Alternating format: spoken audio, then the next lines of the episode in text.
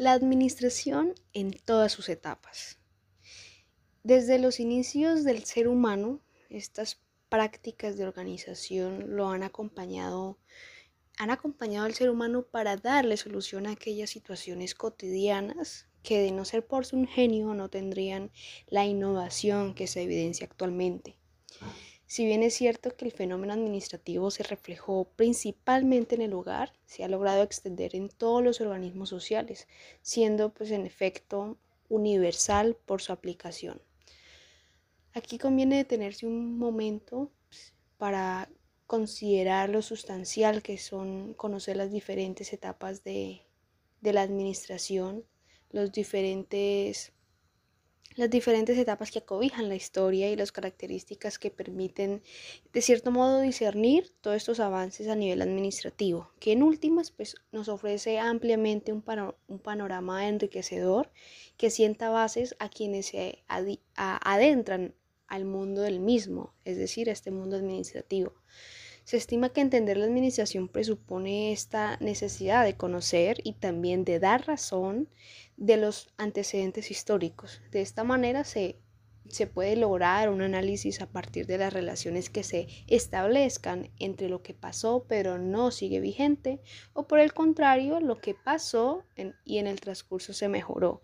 Es así como avanzando en el tiempo se, se encuentran las distintas edades históricas como lo es la antigüedad, la Edad Media, la Edad Moderna y la contemporaneidad, siendo este material primordial para resaltar la evolución desde el punto de vista administrativo.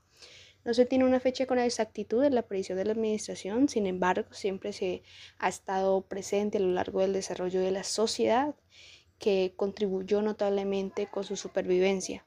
Las civilizaciones de la antigüedad fueron Egipto, Mesopotamia, Grecia, Roma y China, los cuales tuvieron un papel importante en la administración. Por citar algún ejemplo, se puede resaltar la economía de Egipto que se basó en el río Nilo gracias al agua potable que provenía de las inundaciones periódicas que favorecían esta agricultura. Además era un canal navegable, la cual permitió el comercio exterior. Igualmente, con la evolución de la civilización se llegó a un sistema de administración estatal, en donde su característica principal fue el alto grado de descentralización. Actualmente se le debe a Egipto aportes como la planeación, organización, dirección y control. De igual manera, eh, de igual importancia fueron también las contribuciones de la civilización de Mesopotamia, al mundo, siendo pues la escritura, ¿sí? el establecimiento de, de, un sistema de medidas y el calendario de 12 meses, el pueblo sumerio llegó eh, a ese punto de legar la escritura cuneiforme en tablillas, ¿sí? el cual representó un gran avance para la humanidad. Por otro lado, la antigua China se caracterizó por tener un código de leyes aplicables tanto al gobierno como a los individuos, el cual estaba relacionado con asuntos de administración pública, donde los, los príncipes que existían debían rendir eh, tributo al rey, por último, los, filósofos Shaw y Confucio aportaron una eh, definida constitución que tenía el fin de enseñar el cómo se debe, organizar y gobernar adecuadamente para el bien común. Es una contribución que representó muchísimo para esa época, teniendo en cuenta pues que eh, los manuales o libros eran insuficientes y sino nulos. ¿sí? Se considera por tanto pilar en el manejo gubernamental de la civilización. También es importante mencionar que Platón definió las diferentes formas de gobierno, la aristocracia, oligarquía, monarquía, tiranía y democracia, conceptos que se han empleado por especialistas para crear sistemas de gobierno se observa que la filosofía ha logrado aportar a todas las ciencias y disciplinas, ya que las rigurosidades de estos pensadores han trascendido en todas las esferas. Por suerte, dejaron bastante material intelectual para continuar los estudios relacionados con la administración de un Estado. Finalmente, en la Edad Antigua, la civilización romana fue muy influyente. Un ejemplo aceptable de ello es el derecho romano, que a pesar de, los, de que ha pasado tanto tiempo, a pesar de los siglos eh, en el que se creó, sigue vigente y es el cimiento del derecho actual. surgen dudas específicas sobre cómo una normatividad tan retrógrada ha podido ser reconocida hasta la edad contemporánea. Se evidencia un harto trabajo de quienes se encargaron de formularlas. Esto en cierto modo simboliza una ciudad culta, justa y organizada gracias a la ley. Así fue como en la Edad Antigua se desarrollaron las primeras civilizaciones que legaron inventos considerados muy valiosos para la humanidad y su evolución. Ahora bien, después de la caída del Imperio Romano, acaecieron situaciones de incertidumbre que, le, que les dio un giro a la organización social llamada Edad Media. A raíz de la descentralización del poder surgió una organización denominada feudalismo que se basó en el contrato de vasallaje. Es importante agregar que con este nuevo modelo de organización se inició un proceso de ruralización a causa de las invasiones y luchas que hizo que los ciudadanos se ausentaran en las ciudades, de las ciudades. Este periodo histórico se destaca por su retroceso en ámbitos como el arte, en las ciencias y humanidades, puesto que el adoctrinamiento por parte de la fe cristiana impidió de cierta forma la expansión del libre pensamiento. Por esta razón se asocia el término oscurantismo debido a que fueron tiempos de hambre, de represión, de oscuridad y falta de libertad. De la misma forma, las guerras y enfrentamientos que fueron impulsados por la Iglesia en nombre de ese fervor religioso tuvieron, lugar en muchos siglos de la época contribuyendo directamente a la expansión de la cristiandad y por ende a la Iglesia católica, apostólica y romana. En ese orden de ideas se estableció un sistema político llamado teocentrismo gobernado por la Iglesia, en, donde la posesión de tierras era un factor clave para el crecimiento económico. Por lo mismo, las cruzadas fueron crucial para su expansión. De la misma forma, el cuerpo militar empleó por primera vez términos como objetivos, reclutamiento, estrategias, táctica y motivación, que actualmente se utiliza en áreas empresariales. Mientras que la iglesia y el rey controlaban la mayor parte de las actividades económicas, existían artesanos que estaban inconformes de la situación. Es así como se, se forman los burgos nuevamente. Las ciudades empiezan a tener potencia gracias a las, a las asociaciones artesanales que impulsaron la economía. No cabe duda de lo complicado que fue vivir en la Edad Media y que la desigualdad entre clases sociales siempre ha representado un problema. A pesar de vivir actualmente en una época desarrollada en muchos sentidos, el abuso por parte del poder e ideologías del mismo han ocasionado que muchas personas no tengan la oportunidad que necesitan para sus vidas. El poder que tienen unos pocos permite que hagan de la mayoría lo que se les apetece. Haber llegado a este punto sirve como fuente para evidenciar que las problemáticas de este orden han existido desde ya hace un largo tiempo. Pero pues por otra parte se analiza que la Iglesia aprovechó indudablemente su férrea organización, ya que con esto consiguió grandes extensiones de tierra, llevar la cristiandad a Europa Oriente, eliminar creencias diferentes a la doctrina religiosa e influyó de manera total y permanente la vida de los ciudadanos.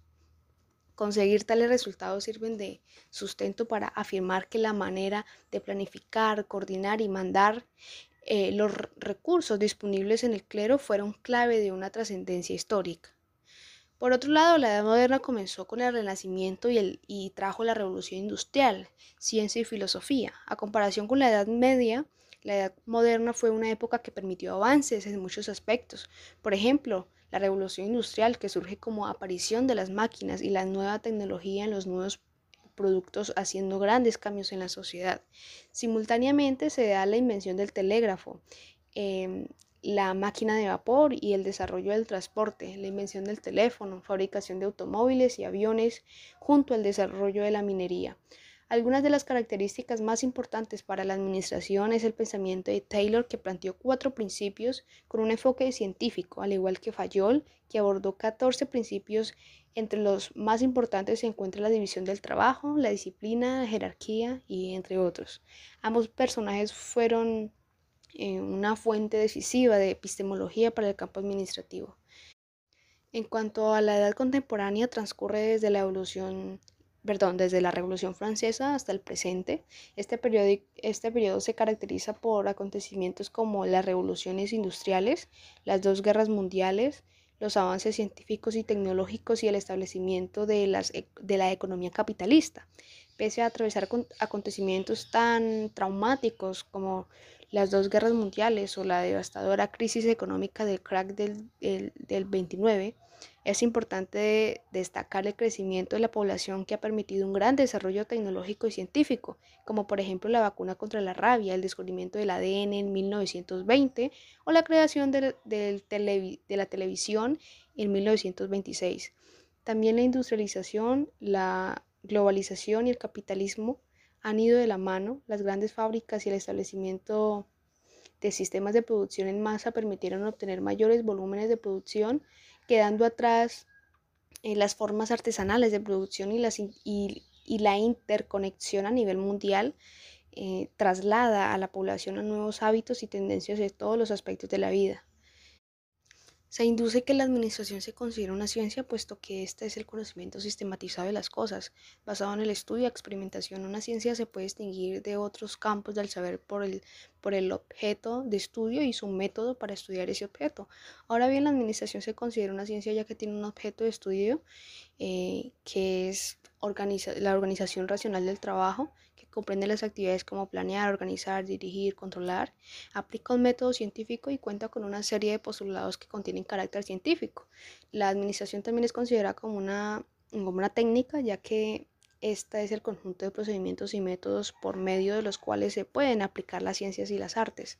Toda, toda administración se realiza mediante un procedimiento o un método Todas las empresas tienen una, una técnica, su técnica propia, eh, con la que más eh, se sienten capacitados para, para tener buenos resultados y, y, y, sus propios objetivos definidos también, ¿sí? los cuales se, se procuran alcanzar mediante esta serie de técnicas ya previstas.